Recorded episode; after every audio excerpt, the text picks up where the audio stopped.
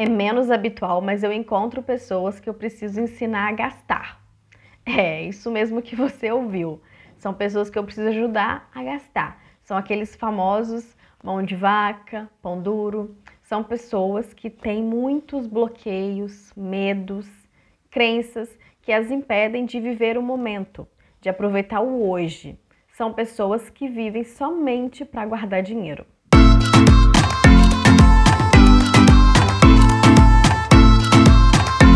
Olá, meu nome é Kelly, seja muito bem-vindo, muito bem-vinda a esse vídeo e se você é novo por aqui, a esse canal.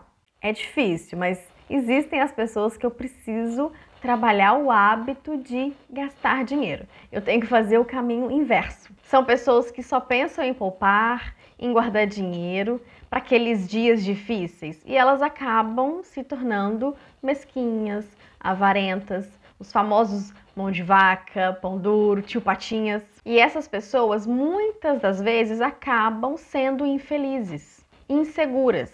Sempre acham que vai acontecer uma emergência daquelas, que não vai ter dinheiro, que vai faltar dinheiro. E elas acabam deixando de viver o presente, que é a nossa maior dádiva, por isso que chama presente.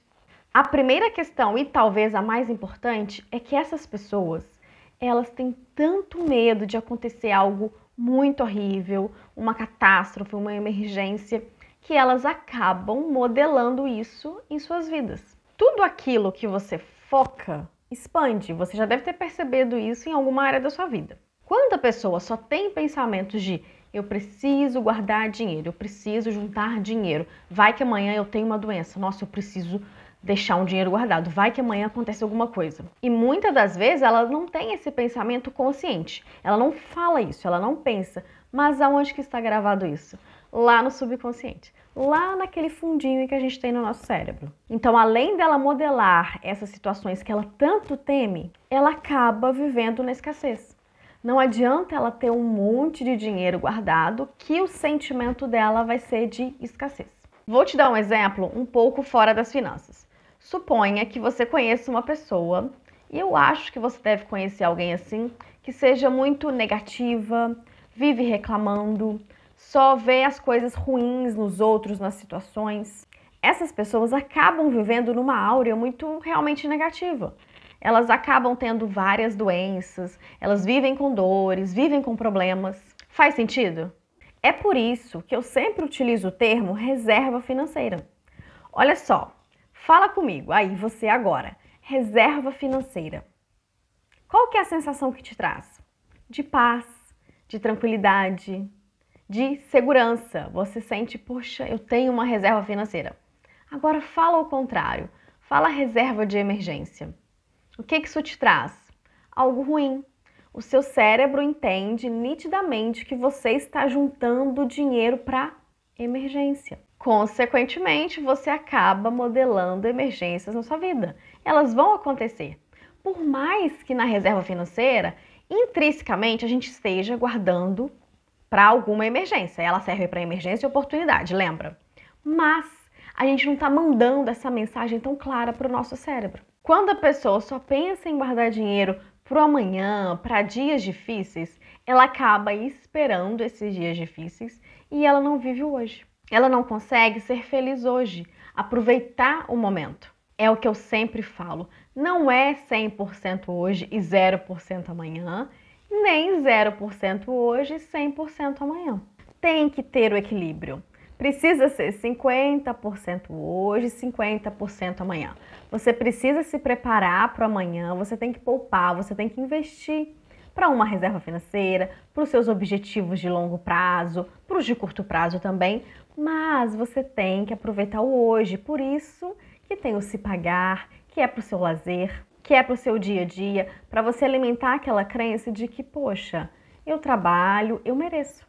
Outro dia eu estava atendendo uma cliente e ela tem esse viés, ela tem esse perfil financeiro de poupadora, poupadora ao extremo.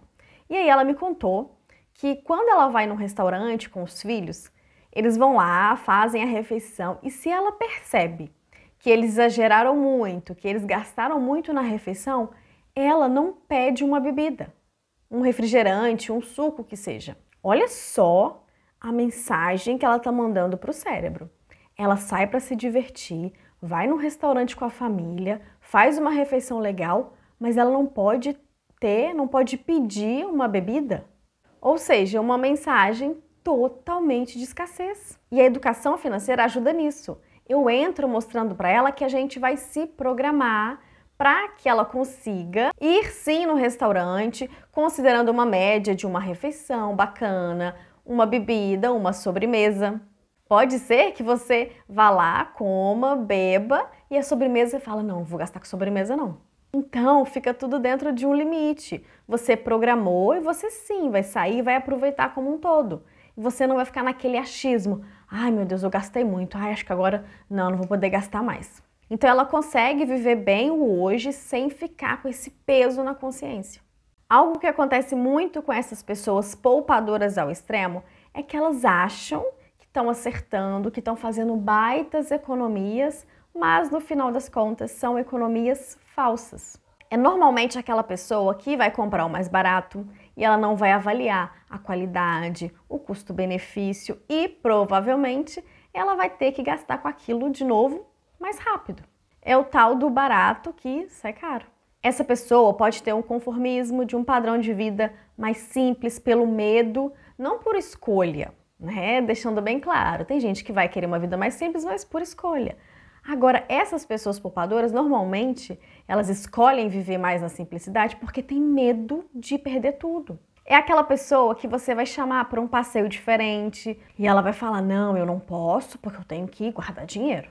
São pessoas que vão evitar se arriscar um pouquinho para ver o dinheiro trabalhar para elas, então elas vão se contentar com uma poupança da vida. E aí elas acham que esse dinheiro está rendendo lá na poupança, só que está ao contrário, né? Como eu já falei aqui várias vezes, ele está só diminuindo de tamanho porque a inflação está corroendo. Essas pessoas que só pensam em guardar dinheiro então, normalmente, elas não vão num restaurante diferente de vez em quando, elas não viajam, elas não compram uma roupa nova. E aí, o que, que acontece? Elas acabam sendo pessoas infelizes. E como elas acabam não tendo esse prazer imediato, isso então não gera endorfina, dopamina, que é como se fosse combustíveis para a gente buscar mais, para a gente querer mais, para a gente ir atrás daqueles sonhos, daqueles objetivos que a gente tem, que é mais a longo prazo. Porque se a gente for pensar, como eles são a longo prazo, isso não traz prazer nenhum. Então, o fato de você aproveitar hoje também é uma estratégia para você se manter firme, para você não desistir, porque os seus objetivos são mais de longo prazo. Você deve conhecer pessoas, eu conheço, que passaram a vida toda trabalhando, trabalhando, trabalhando, juntando, juntando dinheiro e de uma hora para outra a vida leva essa pessoa por alguma situação e aí? Qual que é aquela sensação que fica? Será que realmente, quando você olha de fora, será que aquela pessoa aproveitou a vida? Será que ela realmente foi feliz? E muitas pessoas acabam confundindo, tendo a crença de que ser organizado financeiramente é viver para guardar dinheiro. São coisas totalmente diferentes. A pessoa mesquinha, avarenta, ela sim só pensa em guardar dinheiro, elas não vivem o presente, vivem de forma escassa, limitada. Agora, já a pessoa organizada financeiramente, ela sim vive o presente, porque nós seres humanos precisamos disso, isso vem lá dos nossos ancestrais. A gente não pode ir contra esses instintos, porque senão a gente acaba se frustrando. Só que a gente também pensa no futuro, a gente se programa, a gente se planeja também para o futuro sempre o equilíbrio dos dois. Sempre será o equilíbrio. Não é viver como se não houvesse amanhã, mas também não é deixar de viver o hoje só pensando no amanhã. Se ficar alguma dúvida, deixa aqui para mim nos comentários. Se esse vídeo fez sentido para você, deixa um like para mim, se inscreve no canal e me segue lá no Instagram. Não esquece de compartilhar esse vídeo com a família, com os amigos, com aquele que é poupador ao extremo. Eles precisam saber disso. Até o próximo vídeo. Tchau!